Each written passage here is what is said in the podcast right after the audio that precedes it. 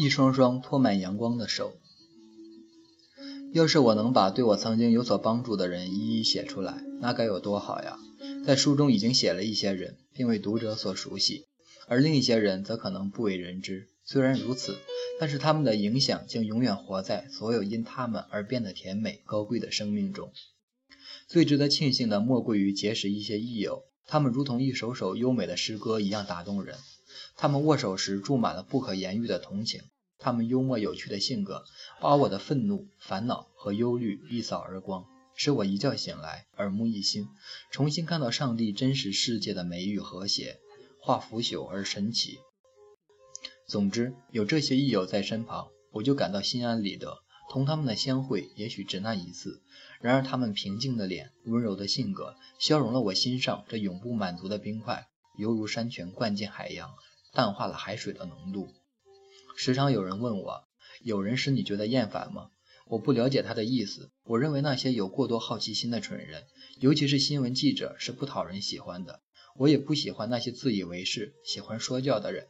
他们就好像那些同你一起走路、缩短步伐来适应你的速度人一样虚伪和夸张，让人心中不快。我所接触到的各种各样的手，就很能说明问题。有的人握手巨作无礼，显得高人一等；有的人郁郁寡欢，和他们握手仿佛是握住了西北风一样冰凉；而另一些人则活泼快乐，他们的手就像阳光一样温暖了我的心。可能这不过是一个孩子的手，然而他的他确实给了我活泼快乐，就像含情的一瞥给你感受一样。我从一次热情的握手或是一封友好的来信中感到了真正的快慰。我有许多从未谋面的远方友人，实在是人数太多了，以致我常常不能一一回复他们的来信。我愿借此感谢他们的亲切来信，只是我又哪里能够感谢得完呢？我非常荣幸能够认识许多智者，并且和他们一起交流。只有认识布鲁克斯教主教的人，才能领略同他在一起的情趣。当我还是一个孩子的时候，就喜欢坐在他的膝上，一双手紧紧握住他的大手。他生动有趣地对我讲上帝和精神世界的事，由沙利文小姐拼写到我的另一只手上。我听了既惊奇又喜欢，虽然我不能完全理解他所说的，但却使我对生命产生了乐趣。随着年龄的增长，都会又有更深一层的理解。有一次，我问他，为什么世界上有那么多的宗教？他说：“海伦，有一种无所不在的宗教，也就是爱的宗教，以你整个身心爱你的天赋。”尽你所能爱你上帝的每一个儿女，同时好好记住，善的力量远不如恶的力量强大。进天堂的钥匙在你的手里。他的一生就是这个伟大真理的最好的例证。在他高尚的灵魂里，爱与渊博的知识以及信仰融合成一种洞察力。他看见，上帝使你得到解放，得到鼓舞，使你谦卑柔顺，并得到慰藉。布鲁克斯主教从未教我什么特别的信条，但是他把两种伟大的思想铭刻在我脑海里：上帝是万物之父，四海之内皆兄弟，这是一切信条和教义的基础；上帝是爱，上帝是父，我们是他的儿女。乌云总是要被驱散，正义永远会战胜邪恶。我在这个世界上生活得很快乐，也很少想到身后之事，只是不免常常想起几位好友在天之灵。岁月如梭，虽然他们离开人间已有好多年了，但仿佛依然同我近在咫尺。如果他们什么时候拉住我的手，像从前一样亲热的交谈，我丝毫不会觉得惊奇。自从布里克布鲁克斯主教逝世后，我把圣经从头到尾读了一遍，同时还读了几部从哲学角度论述宗教的著作，其中有斯威登伯格的《天堂和地狱》，德鲁蒙德的《人类的进步》，但我依然觉得。最能慰藉我灵魂的，还是布鲁克斯的爱。我认识亨利·德鲁蒙德先生，他那热情而有力的握手令我感激不已。他是一位待人热情、知识广博而健谈的朋友，只要他在场，总是满是生辉。我清楚地记得同奥利弗·威温德尔·霍姆斯博士见面的情形。他邀请沙利文小姐和我在一个星期日的下午去见他，那是初春时节。他刚学会，我刚学会说话不久。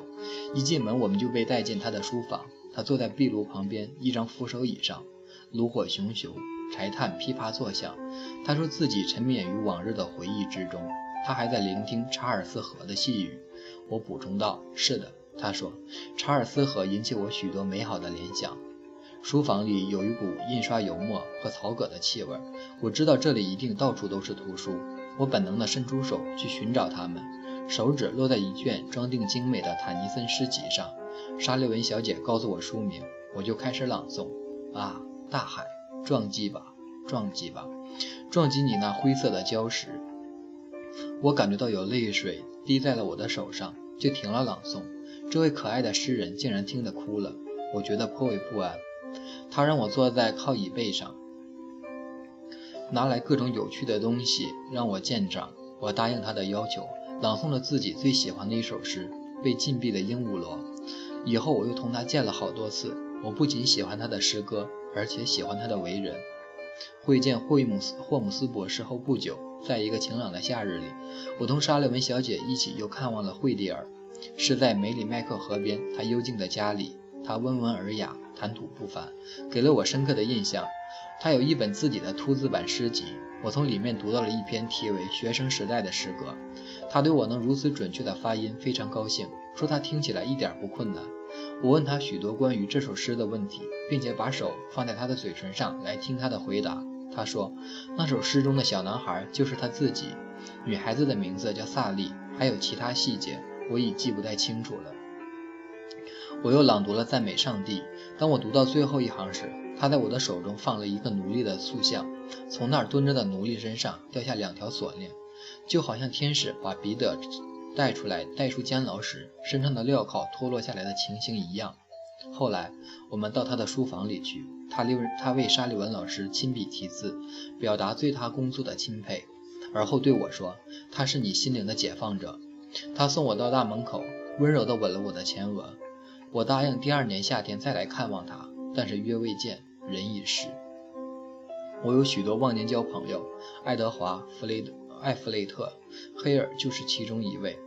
我八岁那年就认识他，随着年龄的增长，就越发敬重他。他博学而富有同情心，是沙利文老师和我在忧患之中的最好的益友。他那坚强的臂膀帮助我们越过了许多艰难险阻。不仅仅对我们，他对任何处境困难的人都是如此。他用爱来给旧的教条赋予新意，并教导人们如何信仰、如何生活、如何求得自由。他言传身教，以身作则，爱国家、爱人类，追求勤勤恳恳、不断向上的生活。他宣传鼓动而又身体力行，是全人类的朋友。愿上帝祝福他。前面我写过与贝尔博士初次见面的情形。后来，有时是在华盛顿，有时是在布伦顿教布伦布伦布顿角中心，他幽静的家中。我曾经同他一起度过许多愉快的日子，在贝尔博士的实验室里，在那伟大的布列斯河岸的田野上，我静静地听他讲述自己的实验，心中充满了喜悦。我们一起放风筝，他告诉我，他希望以此能发现控制未来飞飞飞船的方法。贝尔博士精通各方面的科学。并且善于把自己研究的每一个课题生动有趣地向你描述，一些深奥的理论知识也让人感觉到兴趣盎然。它能让你感到，哪怕只用一点点时间，你都可以成为发明家。他还可以表现得十分幽默和富有诗意，对儿童满怀爱心。当他怀抱一个小龙儿时，常常表现出真诚的快乐。他为龙人做的贡献会留存久远，并造福后世的孩子们，因为他个人的成就和感召。我们将对他满怀敬爱。居留在纽约两年中，我见过许多名人、知名人士。虽然我已久闻他们的大名，但却从未想过会同他们见面。同他们大多数人的第一次见面，都是在好友劳伦士·赫顿先生的府上。我十分荣幸能够到赫顿师、赫顿夫人优雅怡人的家里做客，参观他们的藏书室。许多富有才华的朋友都为他们夫妇题词留念。表达自己对他们的钦佩之情。对我来说，能在图书室中亲自阅读到这些留言，真是莫大的荣幸。据说赫顿先生能唤起人们内心深处美好思想与情操。人们不需要读我所认识的男孩就可以了解他。他也是我所认识的人最慷慨、待人宽厚的人。赫顿夫人是一个患难与共的真诚朋友。我思想中许多最可贵、最可宝贵的东西的获得，都要归功于他。在大学的学习过程中取得的进步，也是在于他的引导和帮助。当我因学习困难而气馁时，他的信使我振奋，重新鼓起勇气。他使我真正体会到，征服一个困难，随后而来的事就会变得简单而容易。赫顿先生给我介绍了许多文学界的朋友，其中有著名的威廉·迪斯、霍尔斯和马克·吐温。我还见过查理查华先生、吉尔德先生和爱德豪德·克伦拉斯。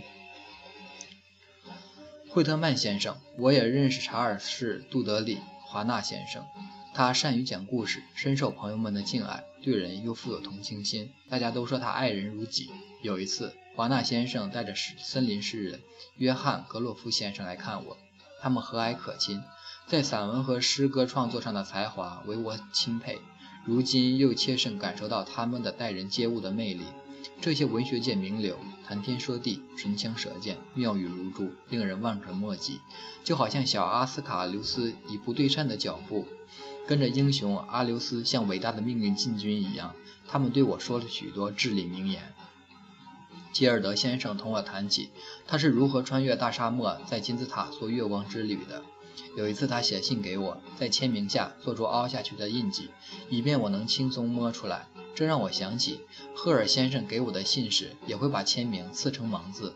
我用纯读法听马克·吐温为我朗诵他的一两篇精彩的短篇小说，他的思想和行为都与众不同。我在与他握手时，能感觉到他的眼睛炯炯有神的闪烁。甚至当他以特有的难以形容的幽默声调进行讽刺挖苦时，使你觉得仿佛他就是那个温柔又有人类同情心的伊利亚德的化身。我在纽约还见了许多有趣的人物：圣尼古拉斯报受人尊敬的编辑玛丽·马普斯道奇女士，爱尔兰人艺术可爱的作家凯蒂·道格拉斯·威格因女士。他们送给我颇富情谊的礼物，包括反映他们思想的书籍。暖人心窝的信函以及一些照片，可惜篇幅所限，不能尽述所有的朋友。事实上，他们许多高尚纯洁的品质，非笔墨所能充分表达的。甚至要讲到劳伦斯·赫顿夫人时，我的心中还犹豫不决。这里只能再提两位朋友，一位是匹兹堡的威廉索夫人，在林特斯特时，我常去她家中拜访，她总是为别人做好做一些好事。认识他多年来，他总是不厌其烦地提出自己中肯的意见。另有一个朋友卡内基先生也使我受益匪浅。他强而有力的企业领导才能无人能及，他英明果敢、神奇的能力博得大家的尊敬。他对每一个人都很仁慈，默默行善。由于他的地位，我是不应该谈到他的，但是应该指出，如果没有他的热情帮助，我进大学是不可能的。就这样。朋友们创造我的一生，他们费尽心思、绞尽脑汁，把我的缺陷转变成美好的特权，使我能够在已造成的缺陷阴影中安详而快乐的前进。